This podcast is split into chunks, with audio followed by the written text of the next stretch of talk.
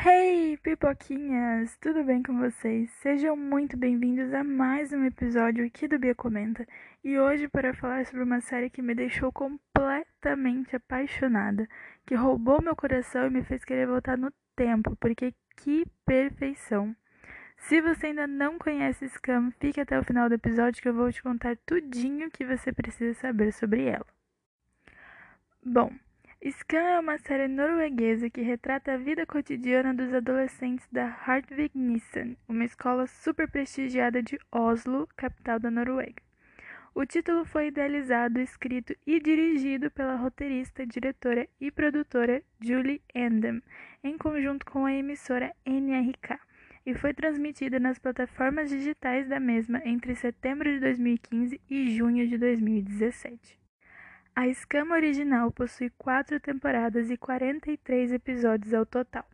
Entre o nosso elenco nós temos, e me perdoem pela pronúncia, Lisa Tej como Eva, Josephine Frida como Nura, Tarei Sandvik como Isaac, Iman Meskini como Sana, Urik Foch como Vilda, Marlon Langland como Jonas, Thomas Reis como William, o rei das entradas triunfais, Henrik Holm como Evan, Ina Svenindal como Chris, Carl Martin Exbo como Eskild e Sengis All como Yusef. Mas enfim, do que se trata a série? Bom, como eu disse, a versão original de Scam possui quatro temporadas, e cada uma delas tem foco em um personagem diferente. O título da série, em tradução literal para o português, significa vergonha. Então, basicamente, o conceito de cada temporada é trazer um aspecto da vida de cada um dos personagens do qual eles tenham esse sentimento. Na primeira temporada, nós conhecemos um pouco mais sobre a Eva, uma adolescente de 16 anos cheia de inseguranças e com pouquíssimos amigos. Se não fosse pelo seu namorado Yunas e seu amigo Isaac, Eva seria completamente solitária. Os três sempre fazem tudo juntos, e é por isso que quando Yunas e Isaac decidem fazer planos sem ela e dar desculpas um tanto estranhas, Eva começa a desconfiar de que Yunas esteja atraindo. Ao longo da temporada, nós vamos acompanhando essa novela entre o casal, conhecemos um pouco mais sobre os motivos e sobre a vida da Eva e também presenciamos o nascimento do nosso grupo principal, composto pela Eva, Nura, Vilda, Cris e Sana. O palco da segunda temporada foi todinho da Nura, a personagem que consegue roubar o coração de todo mundo e dar um show de carisma em todas as cenas. Se na primeira temporada nós vimos uma Nura forte e destemida, é aqui que a gente consegue entrar um pouquinho mais no universo dela e a entender como um todo.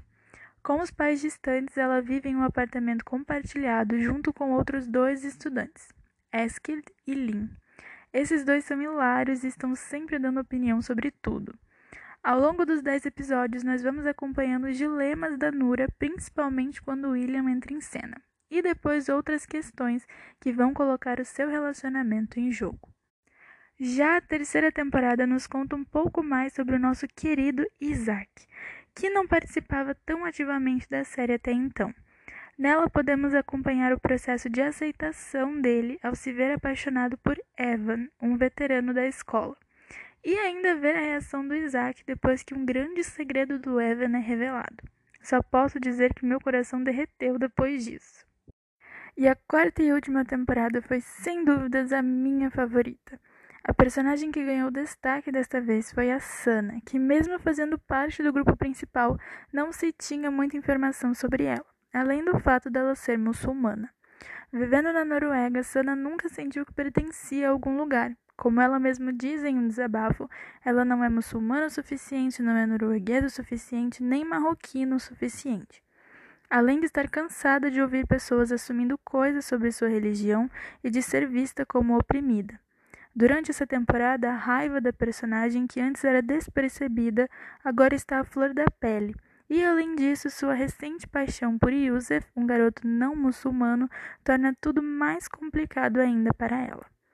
Porém, como antes, a série traz muita realidade em seu roteiro e Sana, com a ajuda de seus entes queridos, vai aprendendo a lidar com as situações e a enfrentar seus medos e angústias.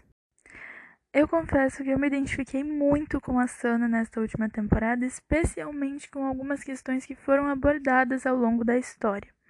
E eu acho que o propósito de Scam é justamente esse: fazer com que você se identifique, perceber que você não está sozinho e que não é tudo fruto da sua imaginação. Scam não retrata apenas o cotidiano de adolescentes do ensino médio. Ela fala sobre aquele turbilhão de sentimentos, muitas vezes confusos, que todos nós vivemos nesse período. Inseguranças que parecem bestas, mas que têm um impacto gigantesco na forma como nós nos relacionamos com os outros. É nessa idade que nós começamos a ver a vida como ela realmente é, e isso pode ser assustador. Eu acho que Scam não só conseguiu representar tudo isso de uma forma transparente e natural, como também conseguiu esclarecer diversas questões que não são abordadas com tanta frequência. E assunto é o que não falta para essa série. Ao longo dos 43 episódios, temos como amizade, primeiro amor, ansiedade, sexualidade, religião, feminismo, distúrbios mentais, uso de drogas, crimes virtuais, imigração, entre diversos outros, foram debatidos em longos diálogos e da forma mais direta possível, sem romantização ou explicações roteirizadas. Os diálogos possuem a mesma fluidez de uma conversa entre amigos, aquela troca de ideias com questionamentos pertinentes e que nem sempre terminam em um acordo. Isso faz com que a série seja uma exceção às produções cinematográficas atuais, fugindo de conteúdos banais e temas previsíveis.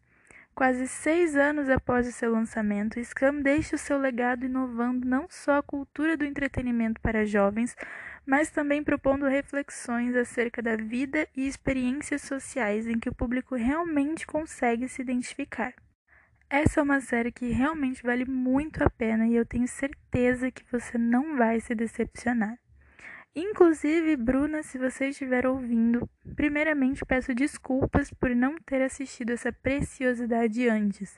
Acho que eu ainda não era maduro o suficiente para entender o quão extraordinária essa série é, mas eu agradeço imensamente pela indicação. Agora eu entendo todo o seu amor por ela e posso dizer que eu sinto mesmo. Mas agora vamos para as curiosidades. Essa é minha parte favorita do episódio e curiosidades sobre Scam é o que não falta. E diferente do que muitos pensam, Scam não é uma versão norueguesa de Skins. É verdade que a Julie, produtora da série, se inspirou em Skins para definir que cada personagem seria protagonista de uma temporada. Mas essa é a única semelhança entre as duas, então não espere encontrar algo similar à série porque as duas não têm nada a ver. Mas você pode sim encontrar diversas outras versões de Scam, sete outras versões para ser mais exata. Quando a quarta temporada acabou, a Julie decidiu vender os direitos de Scam na intenção de abrir espaço para que outros países adaptassem sua história à sua realidade. Elas não tiveram o mesmo impacto da original, mas isso foi visto por muitos internautas como uma forma de atingir um público maior e mais diversificado, tendo em vista as condições de cada país. Atualmente, além da escama original, nós temos uma versão francesa, italiana, espanhola, alemã, holandesa, americana e até uma versão belga. Até onde eu sei, negociações por uma versão brasileira da série estariam acontecendo, mas eu não tenho muita informação sobre isso, então eu vou ficar devendo essa para vocês. Outro ponto bem interessante sobre a série é como ela foi montada. Scam começou como um experimento, então seu orçamento não era lá essas coisas. Mas a Julie soube aproveitar cada coroa. Os cenários são casas e prédios reais, os atores usam suas próprias roupas e a direção de arte é toda pensada com itens comuns e pessoais da equipe. Tudo bem simples e carregado de valor sentimental, que no conjunto final criou um conceito perfeito para a proposta da série. E a economia da Noruega agradece. Como a série foi gravada em locações reais e espaços públicos, milhares de fãs apaixonados pela trama viajam até o país para visitar esses locais. Inclusive, no site oficial do governo de Oslo, na parte de turismo, é possível encontrar um mapa indicando onde ficam os principais pontos de gravação da série. Eles sabem como fazer a economia deles. Outro ponto que chamou muita atenção do público foi a maneira como a série foi transmitida. O propósito da NRK era tentar fazer os jovens noruegueses interagirem com as plataformas online do canal. Os episódios eram divididos em trechos e lançados durante a semana em seu site oficial. Os trechos condiziam com a data e a hora em que eram publicados, simulando que os acontecimentos da trama estivessem ocorrendo naquele mesmo momento na vida real. Para aumentar ainda mais esse sentimento de interação, os personagens da série possuíam perfis no Instagram e suas publicações eram postadas simultaneamente com os acontecimentos dos episódios. Nos fins de semana, esses trechos eram compilados e postados como um único episódio. Por isso, Scam não possui constância de tempo. Os episódios podem variar entre 20 minutos e uma hora, dependendo da relevância dele para a trama. E agora as últimas curiosidades antes de encerrarmos, mas eu gostaria de focar um pouco mais na parte cultural da série. Quem acompanha o podcast sabe que a minha parte favorita de séries e filmes não americanos é poder conhecer um pouco mais sobre a cultura daquele povo. E felizmente Scam faz tudo, porque a série possui diversas referências ao estilo de vida e aos costumes dos noruegueses. Como, por exemplo, a tradição do Bus. Essa tradição é o ponto de partida da série e o grande motivo para que o grupo principal se conheça durante a trama. Depois de algumas pesquisas, eu descobri que o Urasbus é como um rito de passagem para os formandos do ensino médio. Logo no primeiro ano, os alunos montam grupos e cada um se organiza para conseguir dinheiro e comprar um ônibus para que eles possam viajar e celebrar sua formatura. E não é um simples ônibus, ele precisa de um nome, de um conceito, de patrocínio, entre outras coisas. Muito mais do que um lugar para perder a cabeça e o limite, o ônibus é uma forma de desenvolver o princípio de pertencimento social e de autodescobrimento, quer seja na escolha de uma profissão futura ou na experimentação de sua própria sexualidade.